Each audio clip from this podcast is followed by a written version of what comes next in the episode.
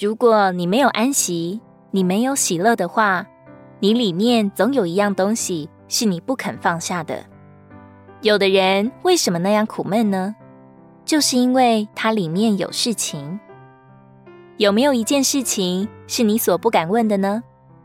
到底有没有一件事情是你所不敢想的呢？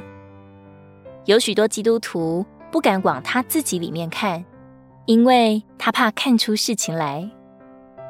有许多基督徒，当神摸着他的时候，他就一直想法子逃避，他挣扎，他忙乱，他不能得安息，他也就没有喜乐。你如果真是肯负主的轭，你就要充满了平安，也要充满了赞美。许多时候，我们的心虽然痛，但是口里却充满了赞美的话。何等可惜！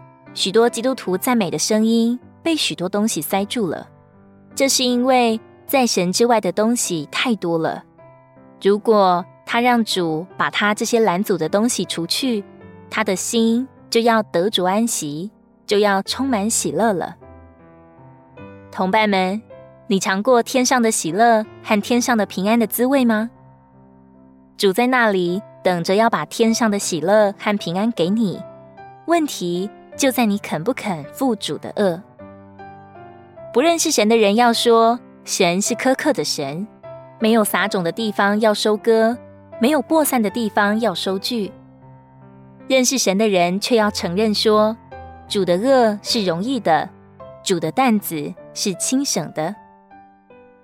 马太福音十一章二十九节：我心里柔和谦卑，因此你们要负我的轭，且要跟我学，你们魂里就必得安息。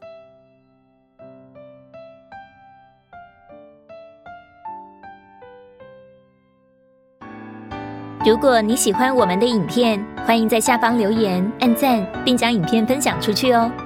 天天取用活水库，让你生活不虚度。我们下次见。